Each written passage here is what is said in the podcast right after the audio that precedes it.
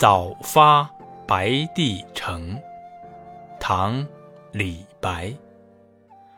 朝辞白帝彩云间，千里江陵一日还。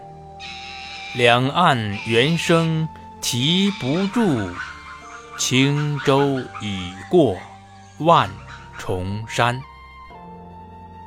早晨。告别了云彩缭绕的白帝城，去千里之外的江陵，只用了一天的时间。长江两岸的猿猴不停地啼叫，不知不觉中，轻快的小船已经驶过了一座又一座的高山。早发白帝城，唐·李白。朝辞白帝彩云间，千里江陵一日还。